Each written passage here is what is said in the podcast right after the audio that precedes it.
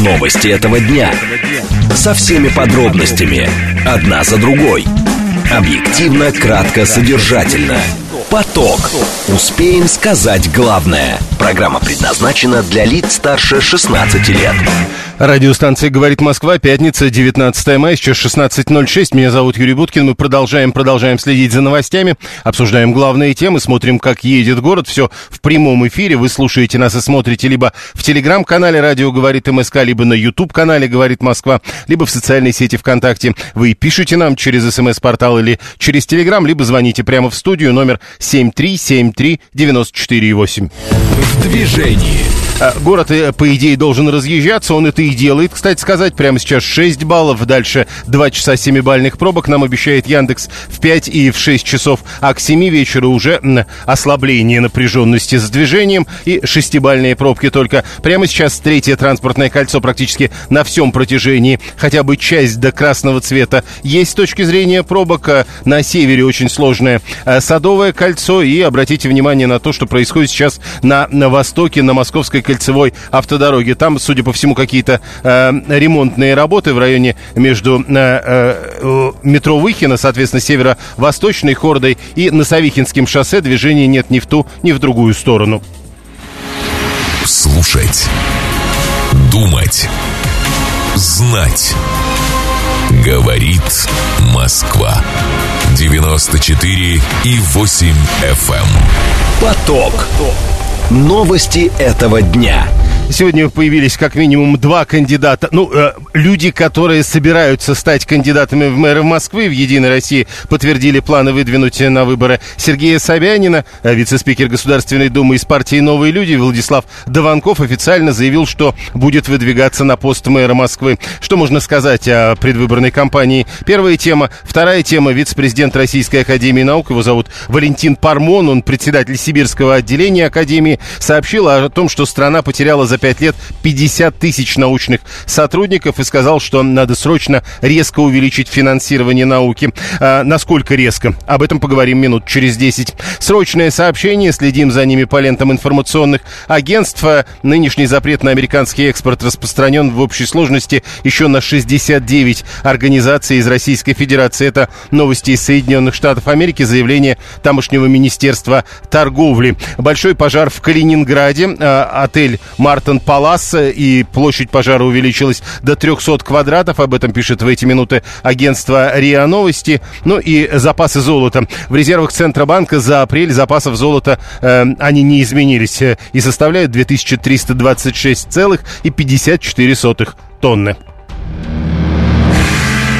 Поток. Успеем сказать главное. СМС-портал плюс семь девятьсот двадцать пять четыре восьмерки девяносто четыре восемь. Телеграмм говорит МСК Бот. Звонить можно по номеру семь три семь три девяносто четыре восемь. Код города четыреста девяносто пятый. Ну и да, сегодня 19 мая. Э, если кому важно, 101 год пионерской организации к борьбе за дело коммунистической партии. Будьте готовы, всегда готовы. Как-то так примерно это звучало, но довольно давно. Сегодня 101 год. Первая тема. э, Политическая. В «Единой России» подтвердили планы выдвинуть Сергея Собянина на выборы мэра Москвы. Это, говорят, э, будет на партийной конференции, дата которой будет определена после публикации решения о назначении голосования. Ну так, более-менее понятно, что голосование будет э, в сентябре, и еще тогда, если в «Единой России» собираются выдвигать Собянина на выборы мэра, и еще одно понятно, что э, градоначальник в этом году баллотироваться на новый, а это для него будет третий срок, станет от «Единой России», а не как самовыдвиженец. Два срока Собянин работал избранным мэром э, как самовыдвиженец. Параллельно э, сегодня, почти сразу после того, как появились э, новости насчет Собянина в качестве кандидата на выборах мэра Москвы в сентябре 2023 года, появилось сообщение о том, что и от партии «Новые люди» понятно, кто пойдет в мэры. Вице-спикер Государственной Думы, депутат этой фракции Владислав Дованков, которому 39 лет. В основе его предвыборной программы, кстати, это уже сказано, мораторий на уплотнительную застройку и курс на равномерное развитие города. Григорий Добромелов, руководитель департамента государственного консалтинга. Григорий Владимирович, здравствуйте. Здравствуйте. С вашей точки зрения, чем объясните вот э, сегодняшние новости и про Собянина, и про Дованкова? Ведь до выборов еще довольно долго. Ну, как бы, а в чем новость-то? В том, что Сергей Семенович идет на, на выборы мэра, это не новость, это старость, да? Причем во всех смыслах. Э, ну, на самом деле здесь э, абсолютно понятная история. Э, в кои-то веке у нас принято разумное решение не ломать то, что работает. Э, иногда просто у нас э, кадров не хватает, поэтому приходится затыкать все возможные дыры. А здесь, к счастью, э, или не к счастью, есть возможность ничего не менять, да, потому что все, все, все работает. Да. Опять же, там, кто будет спарринг-партнерами у Сергея Семеновича, но это ж на самом деле не столь принципиально, это важно для спарринг-партнеров, с точки зрения старта для э, их политической карьеры, ну или заката, в зависимости от того, как они выступят. О, сейчас мы об этом чуть-чуть подробнее поговорим. А, давайте тогда про уточнение. Вот это вот то, что баллотироваться он будет от «Единой России», а не как самовыдвиженец. Просто Григорий 859 уже пишет Собянин в Москве с его точки зрения ведь популярнее, чем «Единая Россия». А это абсолютно не принципиально. Э, нынешних э, избирательных кампаниях вообще не важно, э, от кого идет кандидат, которого определили на победу. Он может идти от ЛДПР, от КПРФ, от новых людей, да, да хоть от яблока. Сергей Семенович в любом варианте выигрывает эти выборы. Да? Поэтому в этом плане плане, опять же, это вопрос... Э, ну тогда получается... Нет, подождите, если так, тогда получается, он привезет какие-то очки Единой России в этом случае. А, слушайте, Единой России тоже никакие очки особо не нужны. Э, я думаю, что здесь просто вопрос целостности картины мира для самого Сергея Семеновича. То есть, если он э, как бы считает себя членом партии, да, то в этой ситуации, в его целостной картине мира было бы как-то странным избегать партийного бренда и э, не, не использовать это. То есть, если были бы какие-то электоральные риски, наверное, его бы попробовали убедить, что так делать не надо. А когда ты можешь сделать правильно, хорошо, красиво и при этом не терять лица, то почему бы так не сделать? Я понимаю, что это странно звучит для нашего политического пространства, правильно, красиво, адекватно и не теряя политического лица. Но вот, к счастью, Сергей Семенович себе может позволить. Теперь еще э, вот эта история, вы говорите, это либо для того, чтобы стартовать, ну, э, становиться спарринг-партнером Собянина на подобного рода выборах. Э, ну вот э, Дованков э, все-таки вице-спикер Государственной Думы или для него это старт? Ну, слушайте, э, а вы слышали о политике Дованкове до того, как он стал э, депутатом Государственной Думы? Я вот о нем слышал в силу того, что и знаю его в силу, в силу своей профессии. 99,9% э, жителей нашей страны понятия не имеют, кто такой Вячеслав Дованков. И 99,9% э, населения нашей страны, в принципе, э, пепл глубоко на то, кто является вице-спикерами Государственной Думы. Угу. Я вот посмотрел биографию генеральный директор компании Фонд поддержки образовательных программ «Капитаны России», потом заместитель генерального директора автономной некоммерческой организации «Россия – страна возможностей», а потом вот э, заместитель председателя Госдумы. Да, молодец, да, но это не имеет никакого отношения к э, политическому процессу, да. Ну, так сложилось, как бы. Вот ну, много Хорошо. есть забавных вещей э, в э, Колумбарий. Ну, э, э, ну так, давайте все-таки аккуратнее. Э, ну ладно. Ну, ну, ну политический процесс наш иначе по-другому назвать нельзя. Ну нет у нас, ну давайте вещи называть своими Тогда именами. подождите. Нет у нас политики, Хорошо. и она сейчас не нужна в нынешних условиях это не нужно. Хорошо. Да? Зачем сохраняют эту имитацию? Потому что, опять же, ничего ломать и руками трогать сейчас систему нельзя. Вот э, подождите, но все-таки э, такого количества э, заметных э, фигур, как мне кажется, на выборах, как в этом году ожидается на выборах мэра Москвы, не было. Значит, один вице-спикер уже заявил, про второго говорят, что вероятно, высоко вероятно, Борис Чернышов, э, вице-спикер Государственной Думы от ЛДПР, будет принимать участие в этих выборах. Э, Леонид Зюганов, тут громкое новая фамилия от КПРФ, а от партии «Справедливая Россия за правду» Дмитрий Гусев. А чем это все-таки можно объяснить, если с одной стороны и, э, э, как бы ничего менять не хотят, и с другой стороны вот э, устраивают подобного рода, э, что называется, яркие имена? Ну, слушайте, э, э, яркие имена были бы, вот если мы говорим про политику, да, не про э, имитацию, а про политику. Яркие имена было бы, если был бы не Леонид Зюганов, у которого кроме как фамилии ничего за душой политического нету, а был бы господин Афонин, например, да? Угу. Вот тогда, или Панферов, да? Э, э, вот тогда, да, так, да, вот тогда это было бы политический жест со стороны коммунистов, да? Опять же, господин Чернышов в ЛДПР, ну, там сейчас вообще как бы безрыбье совсем, да? Дмитрий Гусев, ну, яркий, интересный, креативный, но это что же не про выиграть, это э, про то, чтобы согреться. То да? есть это, это а. тоже не политик, а политтехнолог? Ну, э, в, это, в этом плане Дмитрий много сделал за последние годы, чтобы перейти из ряда э, политтехнологов э, в разряд политиков, да, э, как бы и много с точки зрения того, чтобы там закончить с политтехнологиями, да, и много для того, чтобы начать с политикой. Вот, как бы успешно получилось, и, и, в принципе, и то, и другое, но, опять же, при, в нынешней и, ситуации это, ну, абсолютно неважный, ненужный, а самое главное, вот вы мне можете объяснить, зачем? ну, тратить вообще... сейчас деньги, вот, вот, вот зачем сейчас тратить деньги, да, э, на то, чтобы проводить выборы мэра Москвы? Вообще, учитывая распределение ролей, это вы мне должны сейчас это объяснить. Вот, э, вот я, я не понимаю, зачем тратить сейчас на это деньги. И я надеюсь, на это деньги тратиться не будет, что избирательная кампания будет, да, а как бы вот денег на них тратиться не будет. И я надеюсь, что Сергея Семеновича не убедят э, люди из окружения, и не только из окружения, да, что как бы вот по чину положено вести избирательную кампанию. То есть он будет заниматься Сергей хозяйственной деятельностью есть чем заняться. Ну, понял. Вот как бы. Хорошо, еще тогда, э, уже теперь про Собянина, с вашей точки зрения, э, э, когда мы говорим о том, что Собянин идет на очередной срок, а чего нам нужно от мэра Москвы? Чтобы Сергей Семенович продолжал делать то, что он успешно делает Э, все годы своего э, мэрства в Москве. Да?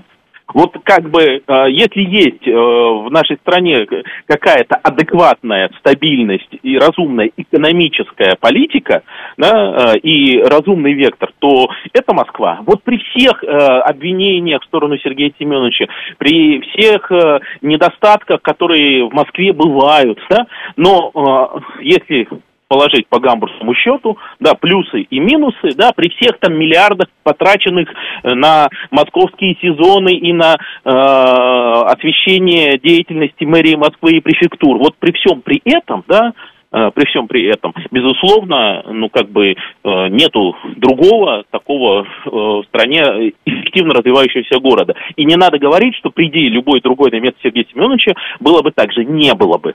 Мы имеем массу примеров в нашей системе, когда неэффективное управление, неадекватные руководители, администраторы, даже хорошую идею, один шарик ломают, другой теряют. Вот Сергей Семенович, к счастью, Э, Москву делает стабильной, эффективной и процветающей. Спасибо. Э, Григорий Добромилов, руководитель Департамента государственного консалтинга. Э, так держать. Чего нужно от мэра Москвы на третьем сроке? Так держать. Продолжать, что было. 189-й и в политику не лезет, и вообще факт, то, что говорил Добромелов. А, Мартин 685 это все пропаганда. А, дальше, 530 а кто первый про а, Интересно, 530 это вы первые про бордюры и вспомнили. 342 полагает, что выборы могли бы быть интересными, если бы, к примеру, пошел тот же Шнуров. Но мы не знаем, еще раз напомню, пока мы знаем только о двух претендентах. Владислав Даванков заявил о том, что он будет выдвигаться на пост мэра. Ну и вот про Собянина подтверждает «Единая Россия» планы выдвинуть его на эти выборы. Единый день голосования в этом году 10 сентября. Алексей 668 э, Собянин, Собянин и только Собянин видимо, три раза э, пропаганда, ну, с точки зрения Мартина. За 13 лет, пишет Алексей, Москва изменилась до неузнаваемости в лучшую сторону. Иностранцы, приезжающие впервые в город, в диком восторге, тем более после европейской пропаганды. А нет, есть люди, которым подавай старую Москву старика Батурина. Тут один только вопрос. Э, вот эта вот история. Иностранцы, приезжающие впервые в город, в диком восторге после европейской пропаганды. Вы лично, Алексей, сколько таких иностранцев встречали? Ну вот, чтобы они прям в диком восторге э, были. Э, 7373948. Ну и дальше в ваших сообщениях попытка разобраться, это кто кого тянет. Партия Собянина или Собянин партию. Много разных сообщений на эту тему. Слушаем вас, здравствуйте. А, здравствуйте, Юрий. Ну, вы знаете, я думаю, что было бы очень интересно, и даже если бы для некоторых слушателей вы бы участвовали в этих выборах, по поводу остальных кандидатов и претендентов, в том числе основного, может быть, даже не конкурента, Собянин вне конкуренции по-любому, вот, я хочу сказать, что им нужен просто пиар, пиар и еще дополнительная публичность, рейтинг на этом заработать, чтобы о них узнали побольше. В том числе и эксперт действительно прав, что вот этому вице-спикеру нужно, естественно, зарабатывать и политические очки. По поводу иностранцев я хочу сказать, ко мне при приезжали родственники, и не из одной страны, и все в восторге, я вас уверяю. А подождите, короткий э, срок. Вайс, Вайс, вот давайте, э, вы говорите, родственники, у вас много родственников в разных странах. Да дело-то не в этом, Нет, везде важно. в интервью у иностранцев берут интервью, нет, они в восторге. Нет, секундочку, а, еще раз, вот когда мы говорим о том, что вот это так, э, давайте не будем переходить тут же с одного на другое. В интервью говорят одно, вы говорите, ведь ваш никто не заставляет, у меня родственники из разных стран приехали, и все в диком восторге. Ну, давайте вот в, в подробностях. Даешь в фестивале варенья и мороженого по всей России, даже в Калагриве. Виталию 618 как-то Калагрив запал, он вчера еще об этом писал, а еще раз напомню, в Калагриве фестиваль варенья и мороженого на 2000 населения, непонятно, 530 э, видел африканцев. Восторг был, ну и не очень домашний не очень понятно, о чем написал, но я прочел. А, э, Шнуров, а, про Шнурова сказали, прямо было бы правда интересно, как ток-шоу хотя бы, пишет Сергей 208. А, напомню, сегодня стало известно, что Сергей Собянин, видимо, пойдет на выборы мэра Москвы в сентябре как представитель Единой России, а его э, соперником от партии «Новые люди» как минимум будет вице-спикер Государственной Думы Владислав Дованков. Единый день голосования в этом году 10 сентября.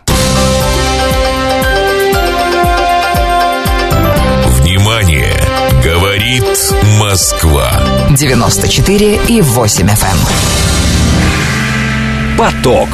Успеем сказать главное – Э, действительно, Виталий вспоминает восхищенных болгар имени РИА Новостей э, и пишет, интересно, вот если эти многочисленные родственники из разных э, стран, из-за границы приезжают, зачем они тогда обратно едут, где плохо, где пропаганда, если им тут хорошо? Да много вопросов на самом деле. Как фамилия второго Сергея 439 Дованков. Э, некоторые утверждают, что еще будут фамилии типа Чернышов, э, Зюганов э, будет фамилия и э, какая-то еще. Но в любом случае будет больше, чем два претендента. Я не коренной москвич, живу в Москве 50 лет, многих видел, естественно. Э, лучший мэр сейчас, э, видимо, об этом пишет 995-й. Вице-президент Российской Академии Наук э, пишет, нет, говорит о том, что страна потеряла 50 тысяч научных сотрудников за 5 лет. Это Валентин Пармон, он председатель Сибирского отделения и на общем собрании отделения выступал вчера и сказал, основная проблема в России следующая. В течение последних пяти лет только Россия, никакие иные страны не потеряли столько работающих в научной сфере, а Россия потеряла 50 тысяч человек.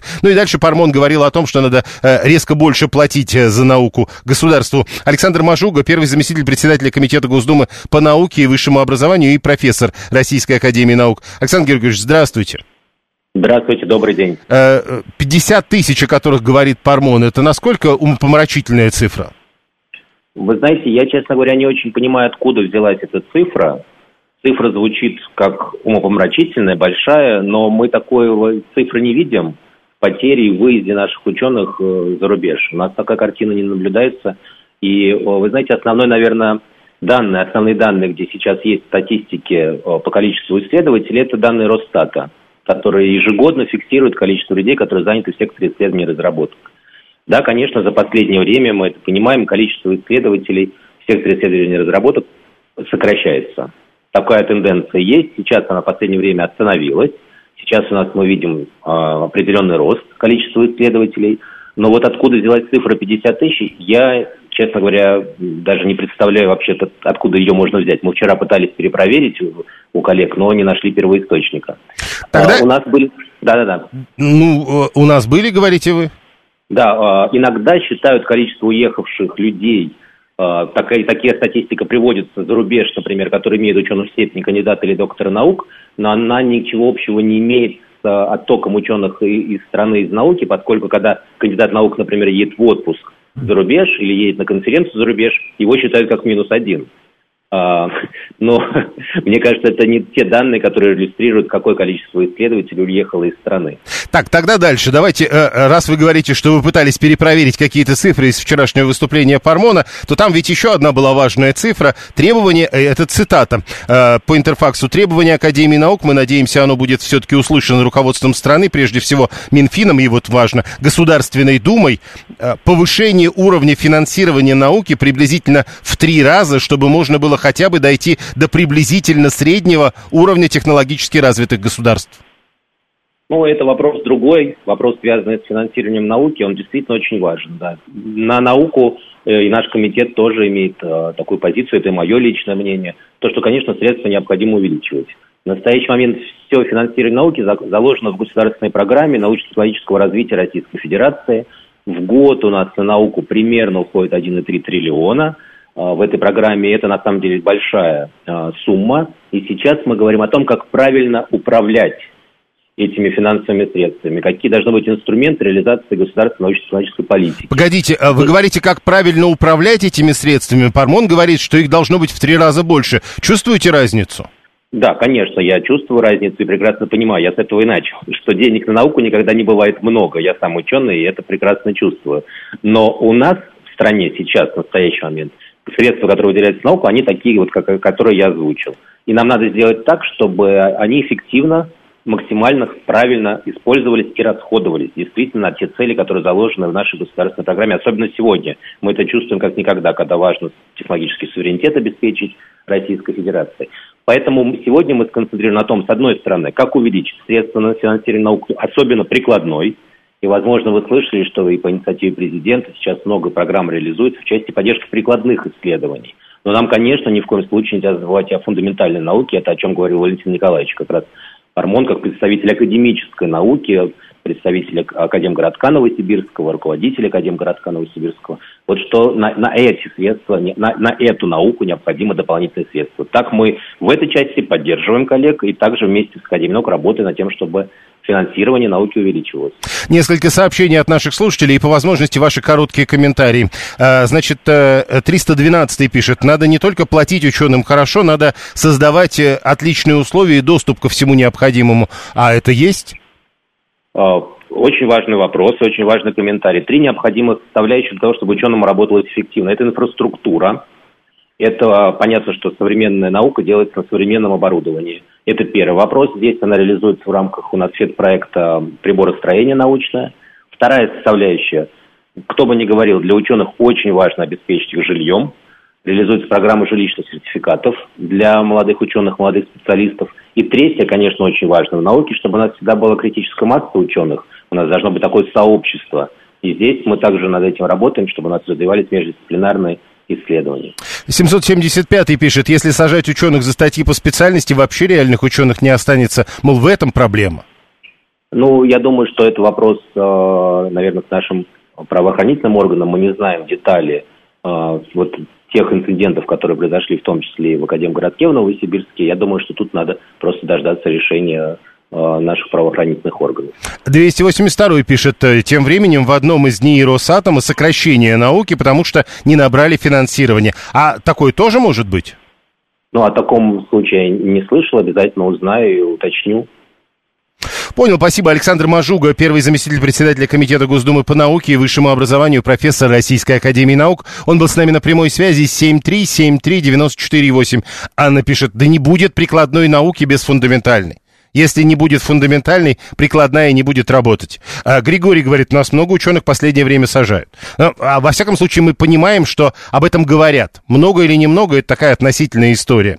Алла говорит, денег не дадут, зато заставят писать горы отчетов. И некогда будет заниматься этой самой наукой. В этом проблема, мол. Э, Пармон, напомню, это председатель Сибирского отделения Российской Академии Наук и вице-президент Российской Академии Наук. В целом, и он говорил вчера, что за последние пять лет Россия потеряла 50 тысяч научных сотрудников. Сказал, что в три раза надо увеличить финансирование науки, чтобы можно было дойти хотя бы до приблизительно среднего уровня технологически развитых государств. Вот мы только что говорили с Александром Мажугой из Государственной Думы, который говорит, что пока они так и не нашли источники, откуда информацию Пармона об этих самых потерянных 50 тысячах научных сотрудников. Прямо сейчас новости, потом реклама, потом продолжим.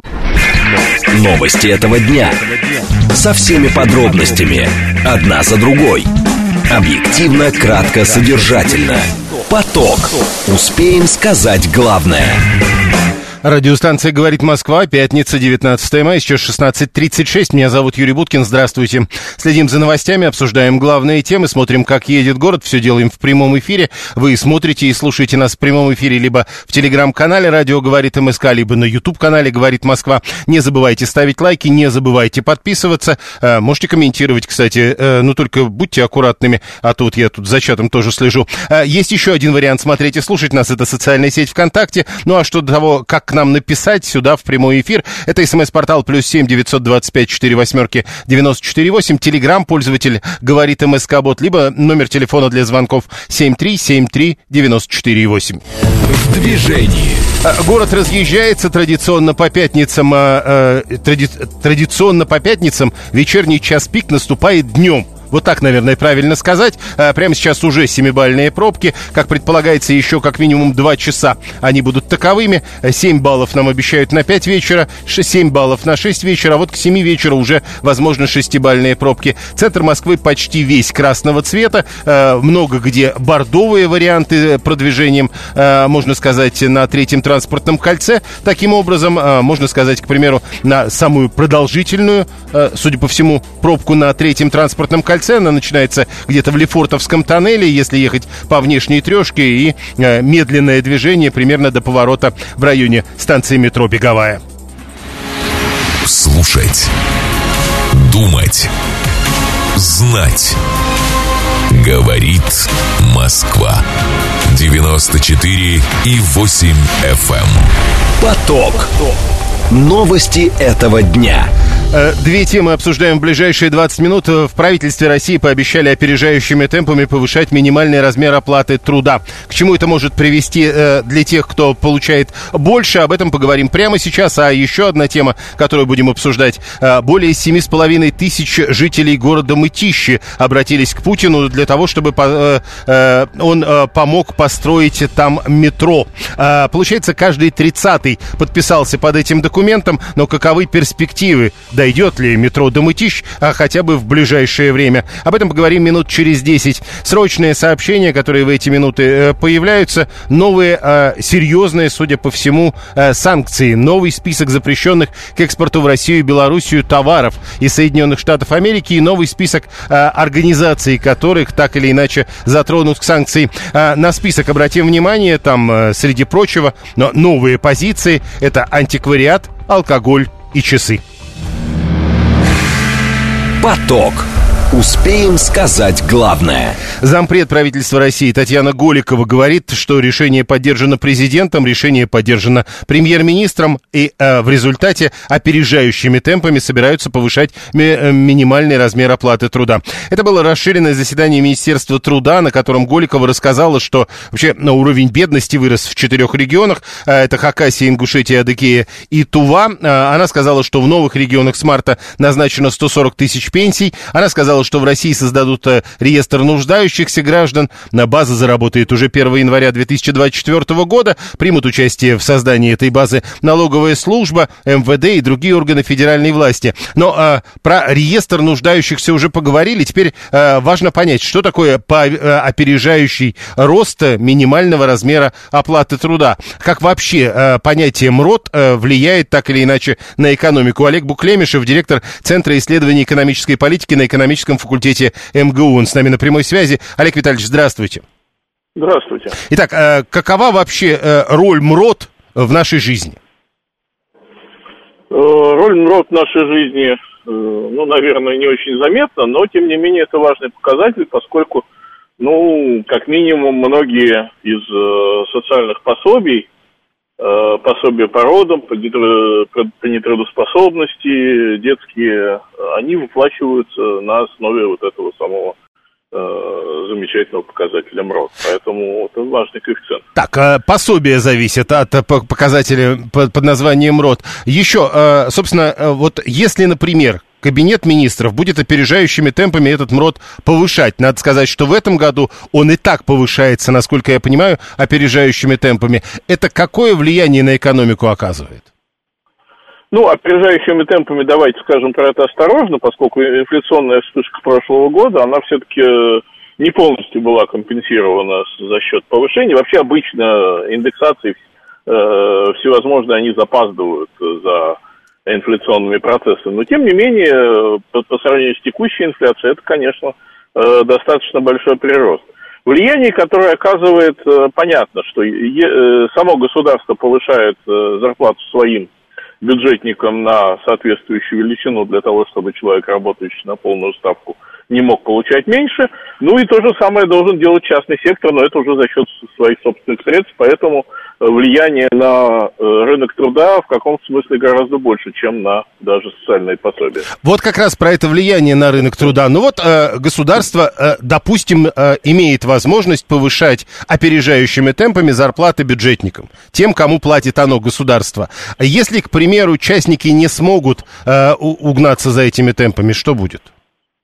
Ну, вы понимаете, это как раз, как раз такой э, странный э, достаточно оборот, потому что сколько там, 16 тысяч рублей в месяц, если человек, работая 8 часов, не зарабатывает, значит, скорее всего, этот человек либо его эксплуатирует нещадно, либо он, собственно, не нужен.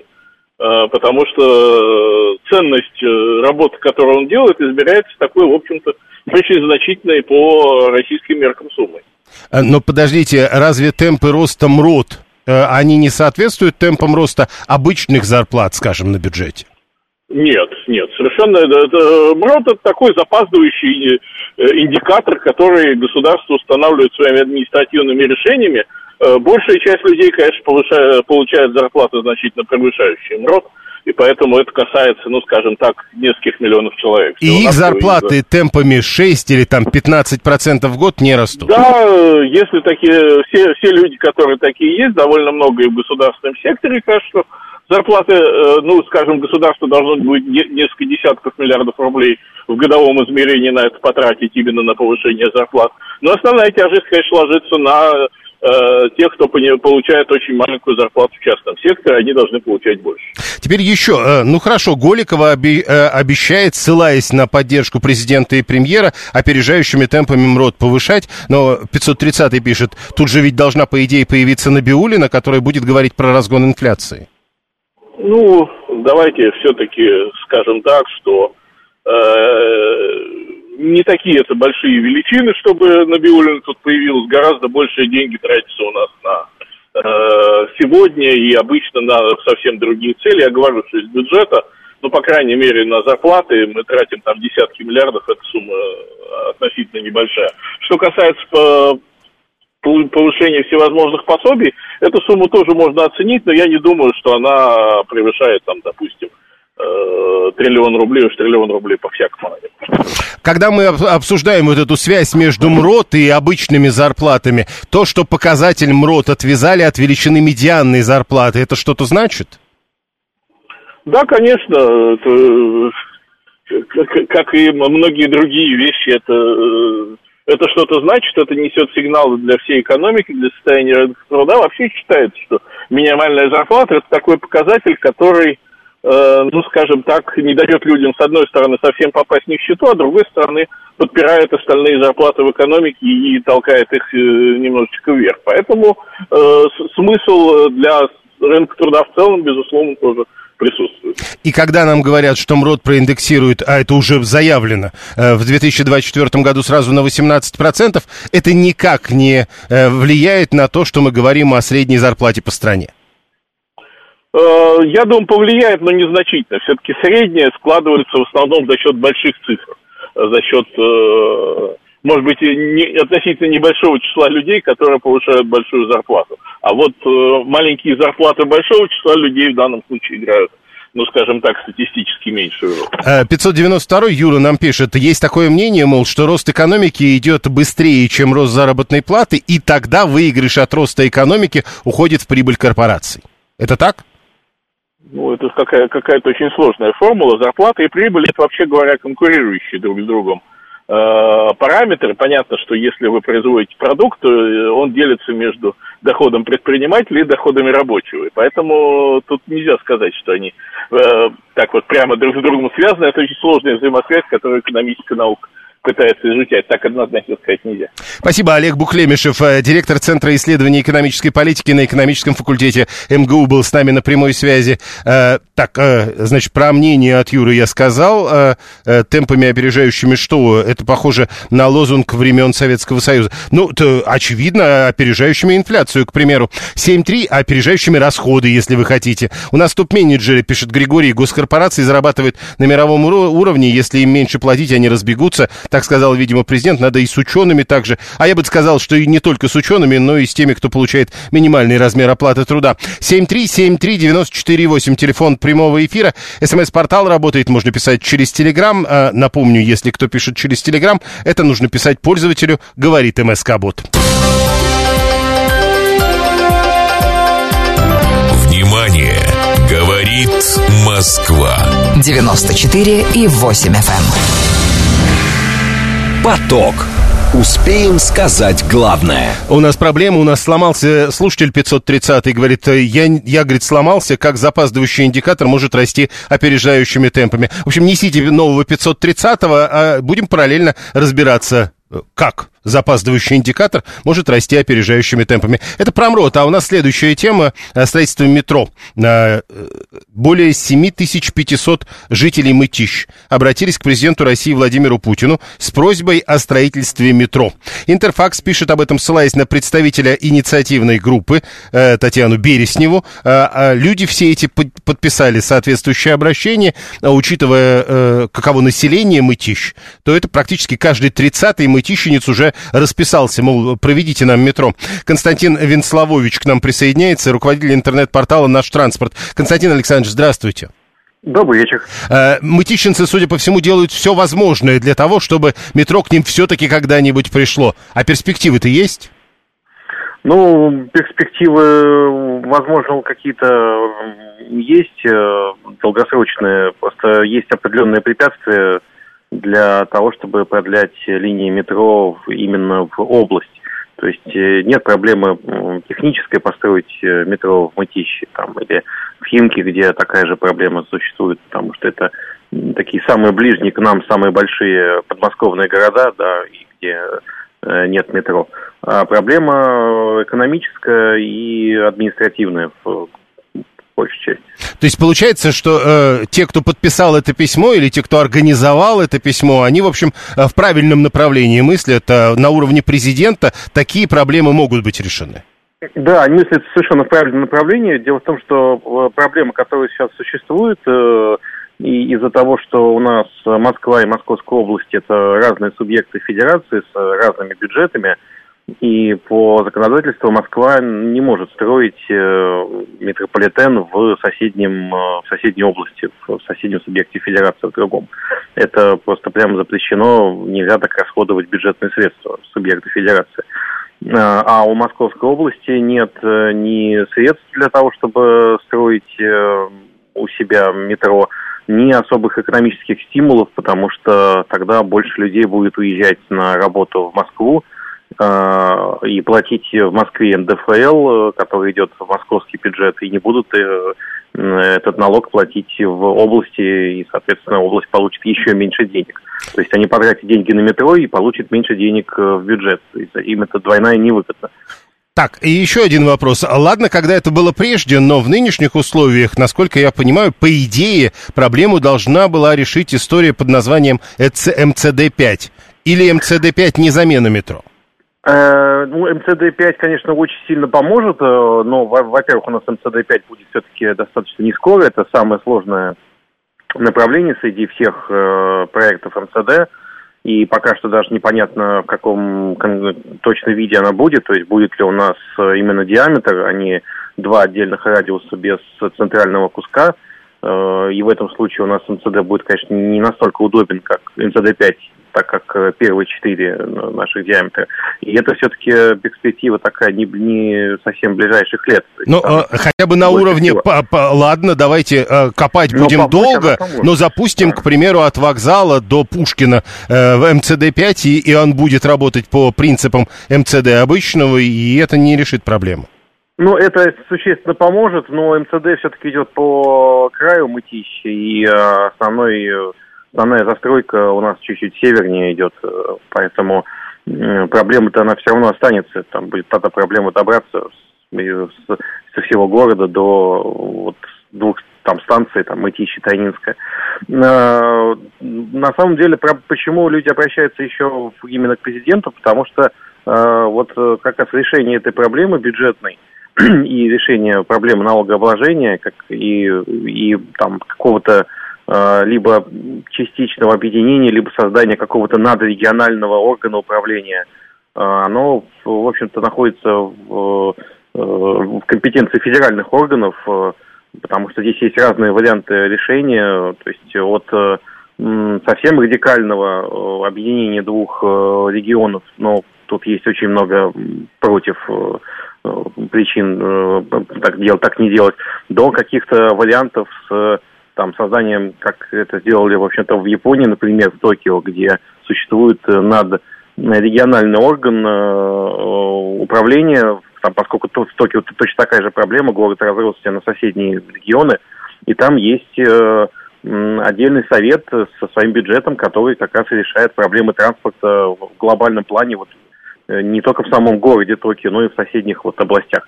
Ну, вот смотрите, а, пока мы с вами говорили, очень много людей э, э, пишут и совершенно разные названия упоминают.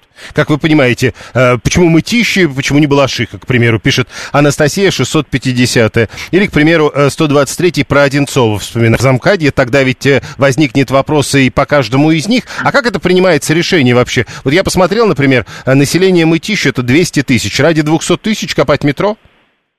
Ну, на самом деле, совершенно правильно люди пишут, да, там у нас есть и Мытищи, и Химки, и Красногорск, и Одинцово, там Видное, Люберцы, Балашиха, Реутов э, тот же, э, да, но просто у нас э, во, во всех остальных там, ну, в, в каждом городе своя ситуация, э, просто у нас Мытищи вот и Химки э, ближе всего, я бы сказал, к Москве, так э, э, получается технически. То есть там вообще город переходит э, плавно из одного в другой, и поэтому у них проблема такая наиболее острая, наиболее так выпукла наглядно. Там, например, с, Реутовым и Люберцами им чуть-чуть повезло, потому что у них по границе их городов проходит метро.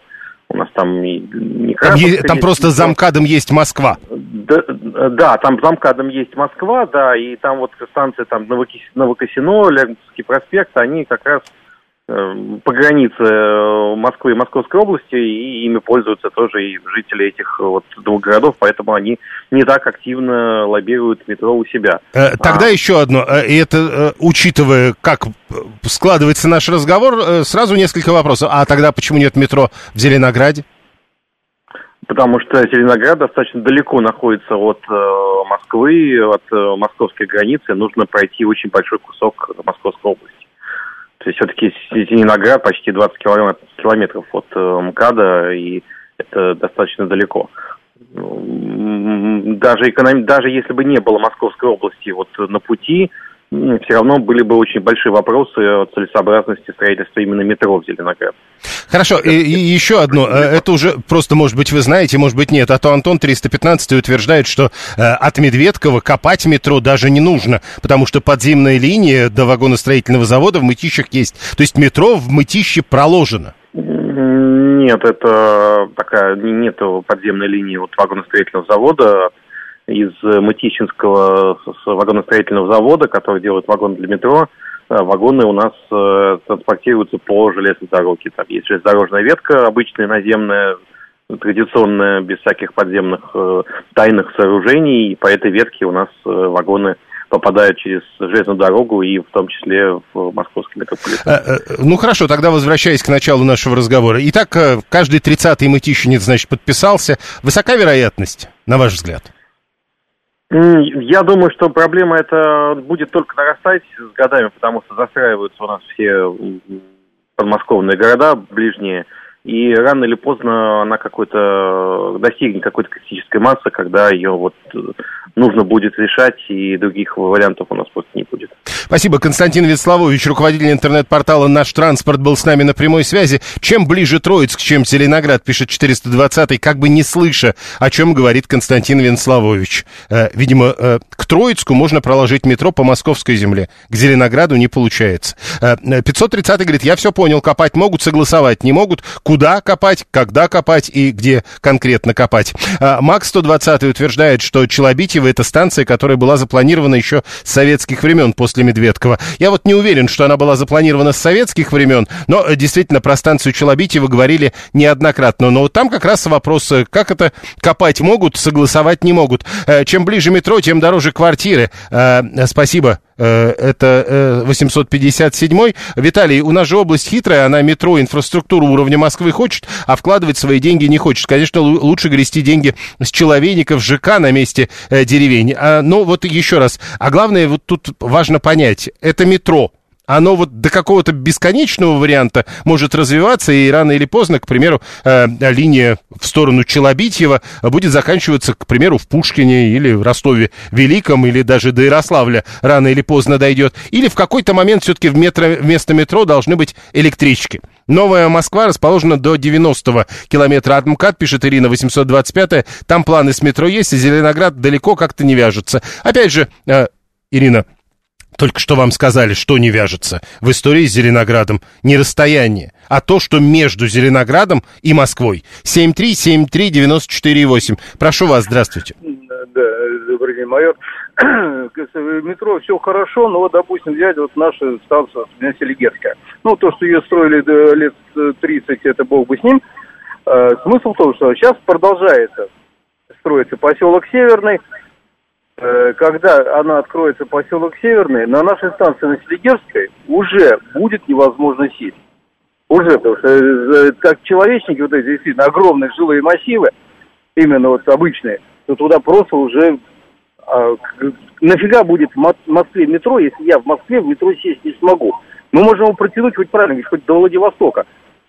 И что? Ну, это будет метро Владивостока, но не Москвы. Ну, это э, говорит только о том, что таких, как вы, много, вот и все. 7373948. Э, и э, как это, больше метро хороших и разных. Слушаем вас, здравствуйте. Да, здравствуйте, Добрый док на линии, спасибо за эфир. А, ну, смотрите, а, я вот сейчас вот не вспомню, а, в каком точно году, да, но это все легко погуглить. Вот в 15 или 16 году, один из двух, а, значит, Сергей Семенович Собянин уже тогда этот вопрос поднимался, не хуже, чем сегодня. И Сергей Семенович Собянин сказал, что, а, значит, а, при, ну, условно говоря, в момент моего правления а, не планируется подобных жестов, скажем так, в сторону города Мытища. То есть метро там, были, там были разные. Вот, например, Бочкарев, э, э один из руководителей мэрии, говорил, что э, после 23 года будет принято соответствующее решение. Могут продлить. Э, было такое, было еще разного рода. Э, э там были даже разные станции в планах. 7.3, 7.3, 94.8. Говорят, вот ту, которую планировали, уже нельзя построить. Там что-то построили другое. Да, прошу. Добрый день, Леонид Москва. Ну, вы знаете, у вас там кто-то написал, что область хитрая, и она, типа, хочет, чтобы Москва строила за свои деньги метро, ну и так далее. Вот кто-то вам из слушателей написал. Но вообще-то Москве выгодно строить метро, ведь э, налоги поступают э, туда, где сотрудник работает, а не туда, где он прописан. Поэтому чем больше людей будут приезжать в Москву из близлежащих городов, тем богаче будет становиться Москва. Поэтому с э, точки зрения экономики Москвы это такой инвестиционный проект. Но с точки зрения закона, как нам объяснили, Москва не может строить на чужой территории. Это другой вопрос. Я именно вот в логике того, зачем э, Москва пытается это как-то наладить. Ну и то, вы знаете, я думаю, что если закон сегодня такой, никто не мешает нам внести поправки и провести такой инвестиционный проект, например, да? Почему нет? Для ну, Москвы это будет выгодно. Надо, надо поменять законы, поменяем. Примерно так это у вас звучит. Хорошо. 592 говорит о другом. Бюджет Москвы 4 триллиона рублей, бюджет Московской области 1 триллион в Москве на человека э, в, э, э, в сколько-то раз бюджет выше. А вот как вы считаете, если бюджет Москвы 4, если бюджет Московской области 1, а население вы какое считаете? Ну, чтобы высчитать, во сколько раз бюджет на одного человека в одном субъекте федерации больше, чем в другом. А давайте в Подольск Подольск метро построим, говорит Виталий. Мне на дачу будет проще ездить, чтобы не на МЦД. Видите, метро, многим кажется, все-таки лучше, чем МЦД. Далее новости.